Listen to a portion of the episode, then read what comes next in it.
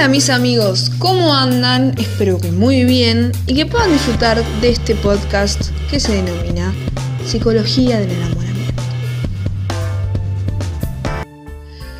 Bueno, como bien dije en la intro, el tema de hoy es em, el enamoramiento. Yo le digo la psicología del enamoramiento porque vamos a estar hablando del análisis que hace la psicología con respecto al enamoramiento y la cantidad de componentes y situaciones que pasan adentro nuestro cuando estamos enamorados que probablemente nos sorprenda y probablemente no las, no las sepamos. Em, nosotros sabemos muy bien que hay ciertas cosas como podríamos incluir en el enamoramiento que son un poco difíciles de explicar y que no siempre tienen un, raciocinio o un, una manera lógica de, de, explicarlas, pero el enamoramiento sorprendentemente tiene muchos aspectos y reacciones, podríamos decir, más biológicas o corporales, que mm, creo yo que nos van a. A mí me sorprendieron bastante y está... Y es quizás como curioso, ¿no? Más que, más que un podcast informativo, este podría ser un podcast como curioso sobre ciertas cosas que está buena saber con respecto al enamoramiento. Así que empecemos. Primeramente, según la psicología, ¿qué es el enamoramiento, no?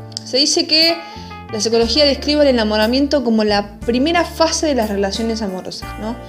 Em, el enamoramiento se considera una reacción química que produce una sensación de placer ante, ante una determinada persona.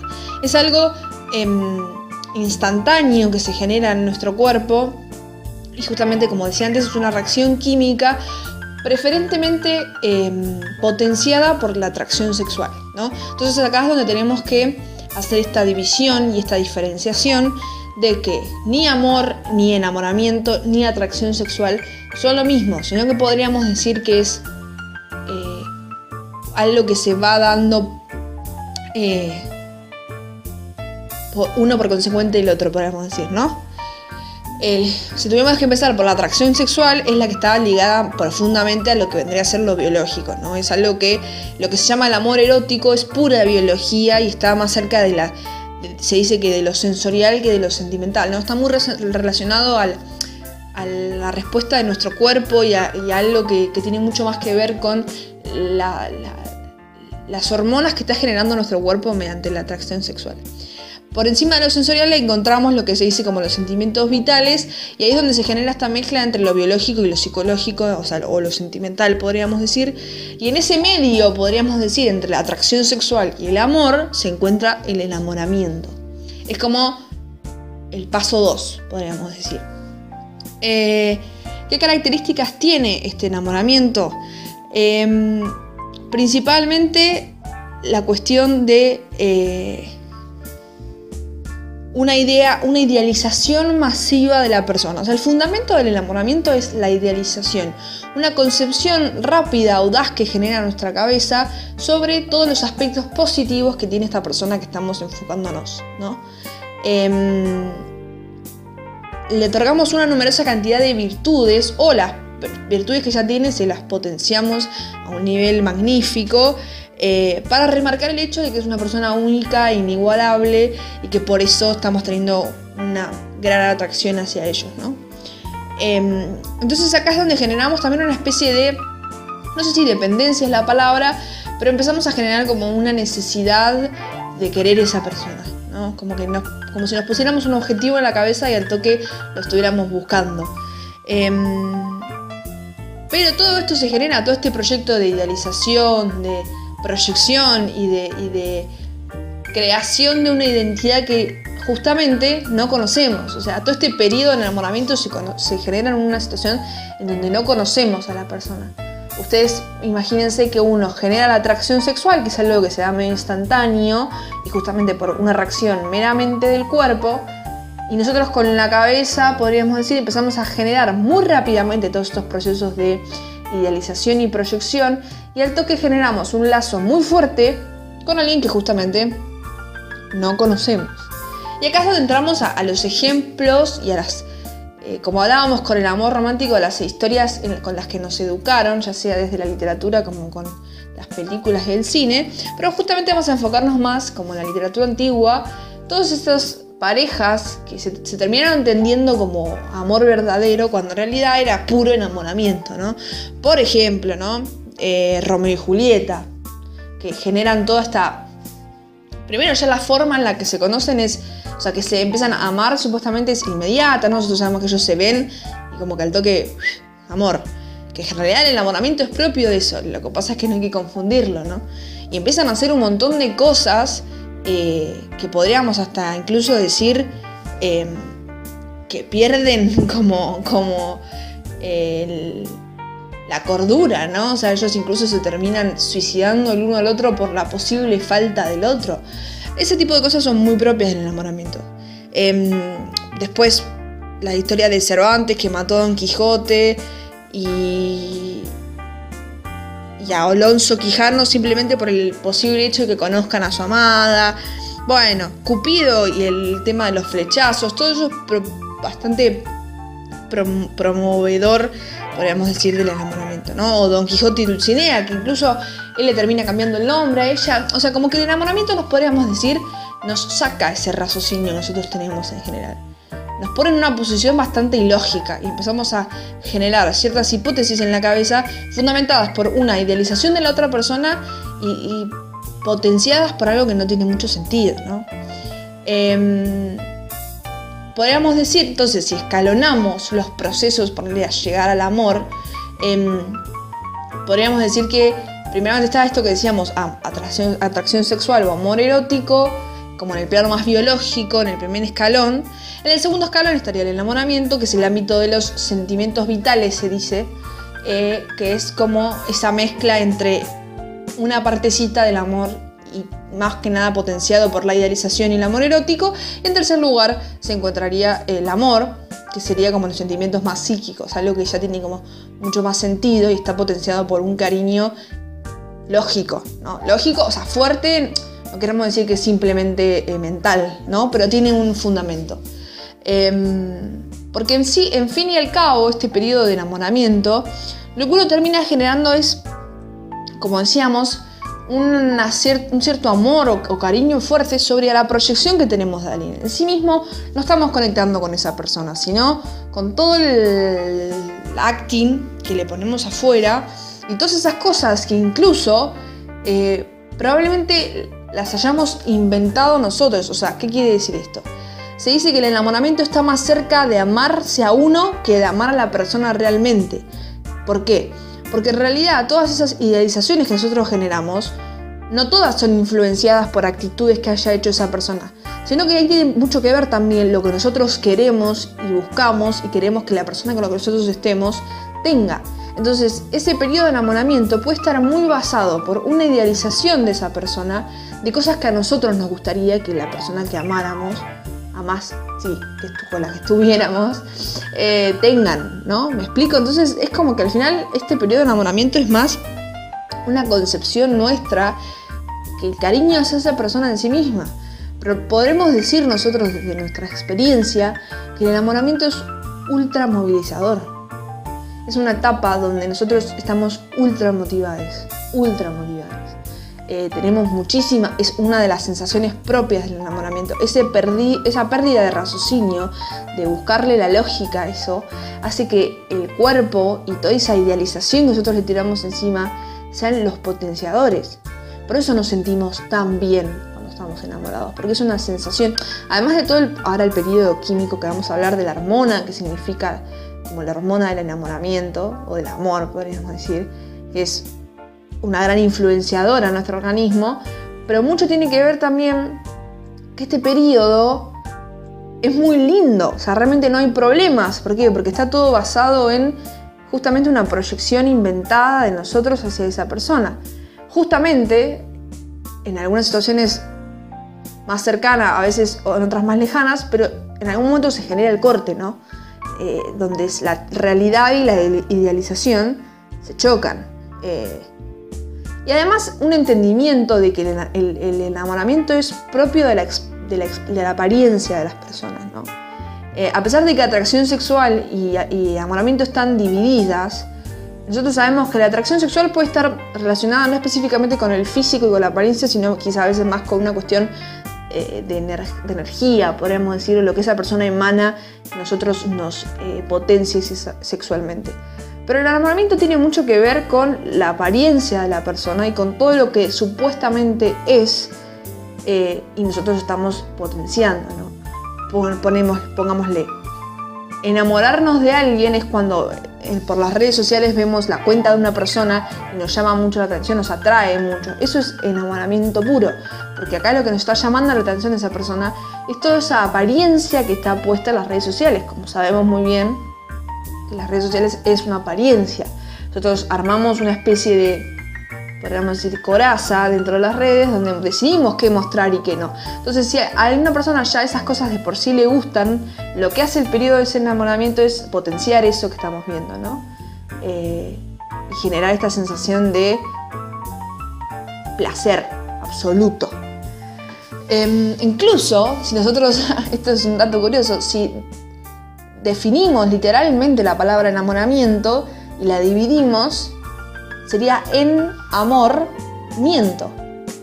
Y es curioso, no, sabemos si la palabra específicamente se llama, eh, tiene ese nombre por esta, por esta división, no, no, no. Pero es un, dentro de la investigación que estuve haciendo es un fact gracioso, eh, porque justamente dice en amor miento, o sea, no tiene que ver con el amor específicamente. Entonces, si tuviéramos que diferenciarlo con el amor específicamente, acá es donde entran eh, cuestiones como que la principal diferencia entre el amor y el enamoramiento es que el amor puede incluir todas estas cosas que estamos hablando, que son la atracción sexual, el propio enamoramiento y el amor en sí mismo, que el enamoramiento no, el enamoramiento es solo una etapa, es un periodo, eh, porque como decíamos antes, como está tan potenciado por algo irreal como es la idealización, en algún momento se corta.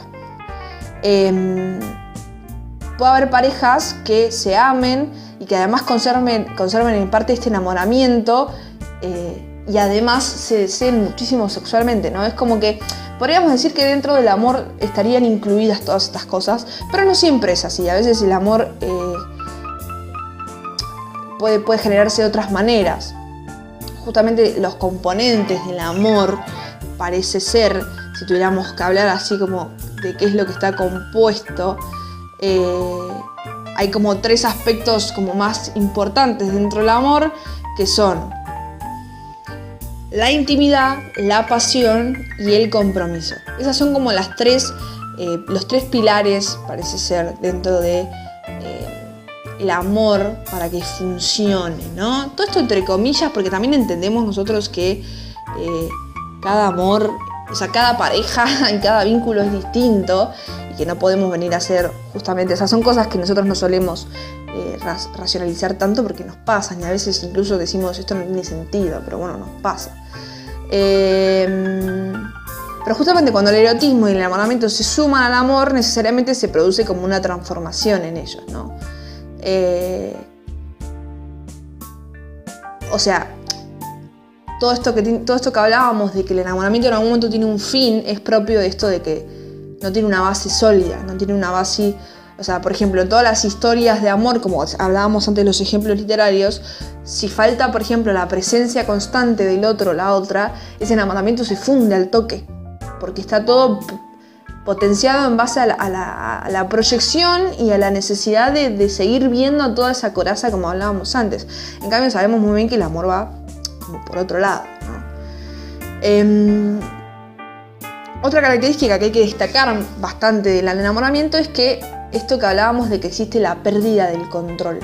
Es como que destacamos que cuando nos enamoramos tenemos un estado muy diferente de vida, por eso es tan particular y por eso se confunde tanto con una sensación de amor, ¿no?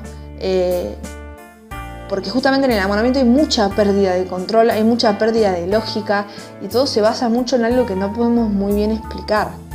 Em, entonces como que nos dejamos llevar muchísimo por esa sensación, que es muy linda, nadie puede decir que no. Ahora justamente nos puede llegar a generar una cierta contradicción, no contradicción, pero que nos confundamos, mejor dicho, con lo que realmente significa amar a alguien. Por eso a veces estamos tan sumergidos en una persona y creemos que nos encanta tanto, y en realidad termina siendo todo parte de esta coraza que se llama justamente enamoramiento. ¿Cuánto tiempo dura el enamoramiento según la ciencia, la psicología y la gente que estudia esto? Em, Se dice que tiene una duración máxima de entre 2 a 3 años y es a partir de, este momento cuando nuestro cuerpo como que vuelve a su funcionamiento habitual. O toda, esta sensación de felicidad y placer, y placer extremo y constante como que se empieza a apagar. ¿no? Em, obviamente esto depende de cada persona y de también eh, cuánto cuánto, cada una de las partes potencia este enamoramiento. Porque si uno simplemente tiene un enamoramiento idealizado, con pero con alguien que no tiene un vínculo, o sea, alguien que vimos y nos voló la cabeza, pero no hay una, relación, eso puede llegar a durar quizás unos meses, ¿no? O sea, o cinco minutos. Pero cuando hay, eh, se genera un vínculo entre esas personas, que puede seguir potenciando por el enamoramiento, puede llegar a durar hasta... Em, dos años, ¿no? Y cuando se cambia este, o sea, cuando se, cuando se dice que vuelve a su funcionamiento habitual, o sea, quiere decir que deja de producir de manera tan intensa esta hormona que hablábamos antes, que es conocida como la hormona del amor, ¿no? Esta hormona tiene muchísimas funciones y, genera muchísimas cosas adentro de em, nuestro cuerpo. Y esta hormona es conocida como la oxitocina. Eh, es muy conocida también porque es la, hormona que te encargada de inducir el parto de las mujeres, o sea, es la que ayuda a poder generar, eh, porque está muy relacionada a la reproducción y a la lactancia. Y nos permite generar como un vínculo de afecto con esa persona. Em, esta hormona se produce más que nada, o sea, se, origina en el hipotálamo, esto es parte del cerebro, ¿no? Y es secretada por la hipófisis. Se trata de un péptido compuesto por nueve aminoácidos y dentro del hipotálamo encontramos una serie de núcleos y en concreto la hormona de la oxitocina es producida por el núcleo paraventricular, para saber, ¿no? Eh, ¿Qué funciones tiene esta oxitocina? Excitación sexual, establecimiento de lazos de pareja, creación de lazos maternales, aumento de confianza y reducción del miedo social, aumento de la empatía, reducción de los síntomas de abstinencia, preparación de las neuronas fetales para el parto. Em, todas estas cosas que nos pasan en este periodo de enamoramiento, que nos generan como tanto placer y, y felicidad, justamente están potenciadas por esta hormona, ¿no? Es la que hace que o sea, ni siquiera es la persona en sí misma la que nos genera todo esto. Y a veces ni siquiera la propia idealización, sino una hormona de nuestro cuerpo que se genera por estar en este periodo de enamoramiento. Esta hormona justamente tiene duración máxima de 2 o a 3 años em, y está muy ligada y va variando dependiendo de las fases en las que eh, eh, esté encontrándose el, el, enamoramiento. ¿Por qué? Porque el enamoramiento se puede dividir en ciertas fases, ¿no? Todo esto hablando propiamente chicos a grandes rasgos y, generalizando, ¿no? no quiere decir que todas las personas cuando se enamoran tienen el mismo proceso, pero según los estudios que se han hecho tanto psicológica como científicamente, se da un patrón bastante habitual en el ciclo de enamoramiento. La fase 1, lo primordial, la atracción sexual, en la cual iniciamos todo el proceso y se podría decir que es lo que terminamos, en términos informales llamamos lo que es gustar. Esa persona me gusta. ¿Por qué? Porque me atrae esa, atracción. La fase 2, o sea, ya acá empezamos el periodo de hipervaloración. O sea, proyectamos sobre la persona todas aquellas buenas cualidades que le vemos. Es la fase donde idealizamos a la persona que nos atrae. O sea, al toque de que generamos esa atracción y, y ese nos gusta, potenciamos todas esas virtudes o características que nos pueden llegar a gustar a un nivel donde pasan a ser como cuestiones increíbles, ¿no? Como si nadie más la tuviera, cuando en realidad es algo propio. La tercera fase ya es la apropiación del otro. Durante esta fase la persona empieza a ser consciente de las posibilidades de hacer suya a la otra persona. Todo esto hablemos de no, ser, suya es como un poco fuerte, ¿no? Pero sí como de intentar generar algo. Em, es decir, de lograr incorporarlo en su vida. Se trata de comprobar si la atracción por el otro es correspondida a su persona. Acá es donde probamos. Previo a esto, o sea, imagínense, nosotros ya ultra idealizamos a esa persona cuando todavía no sabemos si tenemos posibilidades de que esa persona ingrese a nuestra vida o se genere algún tipo de vínculo. O sea, ¿qué quiere decir? Que cuando ya entramos a este plan de intentar ver si pasa algo, nuestra cabeza ya generó una proyección increíble sobre esa persona. Entonces miren, o sea, ojo, ¿no? Cómo muy rápidamente ya tenemos una concepción totalmente distinta de alguien que ni siquiera sabemos bien para dónde va a ir todo. La cuarta fase del, enamoramiento, que no siempre es, eh, sucede, es la, reciprocidad del enamoramiento. En la fase en la cual ambas partes sienten una gran felicidad, pues su enamoramiento ha sido correspondido. O sea, durante esto los miembros empiezan a conocerse y a compartir tanto experiencias pasadas como presentes y futuras. En la fase 5 es donde llega el final del enamoramiento, que es que el sentimiento de pasión y atracción puramente física empieza a declinar, al igual que la idealización hacia el otro miembro de la pareja se empiezan a reconocer los defectos y carencias, se produce a lo largo de esta etapa el mayor número de rupturas, pues cada miembro de la pareja deja de ocuparse preferentemente en el otro para poner atención a otros asuntos. Esto, como hablábamos, puede ser propio posterior a un año o hasta dos de pareja, ¿no? Entonces imagínense quizás, yo me pongo a pensar, ¿no? ¿Cuántas personas haber pasado por nuestras vidas considerándonos que nosotros generamos una un amor hacia ellos o por el hecho de haber tenido una relación, pongámosle, de dos años, fuimos una pareja leal, podríamos decir, eh, y, genuina, cuando en realidad probablemente hay una posibilidad de que todo esto haya sido basado en base al enamoramiento y de todo lo que eso genera, ¿no? Es fuerte de pensar, no sé si es tan lindo, puedo decir, al final es como que yo me termino enamorando de las personas. Y ahí es donde se genera este, esta diferenciación de amar y estar enamorado, ¿no? O sea, es como, acá las cosas es donde cambian mucho. Como siempre, para ir cerrando, les pregunté en mi Instagram un par de cosas para que me, digas qué, me digan qué pensaban, así que voy a empezar a contarles. Primeramente les pregunté si consideraban que estar enamorado de alguien y amar a alguien era lo mismo, y la mayoría de ustedes me dijeron que no, eh, como que había una diferencia en eso. Les pregunté cómo describirían el enamoramiento y me dijeron, no sabría describirlo, vieron que esto de que hablábamos era difícil, idealización, como un estado de atracción intenso hacia una persona. Yo me di cuenta que estaba enamorada cuando no necesitaba nada, más que esa persona al lado mío, o sea, donde sea, como sea. Esto que hablábamos de lo de generar en cierto punto esa dependencia. Enamoramiento es apego de idealización, como la droga. Bueno, una buena comparación. No sé, son un montón de sentimientos juntos.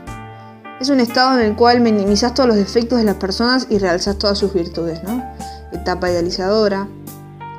Como algo más fugaz, cegado e idealizado. No poder parar de sonreír cuando le miras. Cuando te agarra ese no sé qué en el pecho. Todas estas cosas, ¿no? Que son difíciles.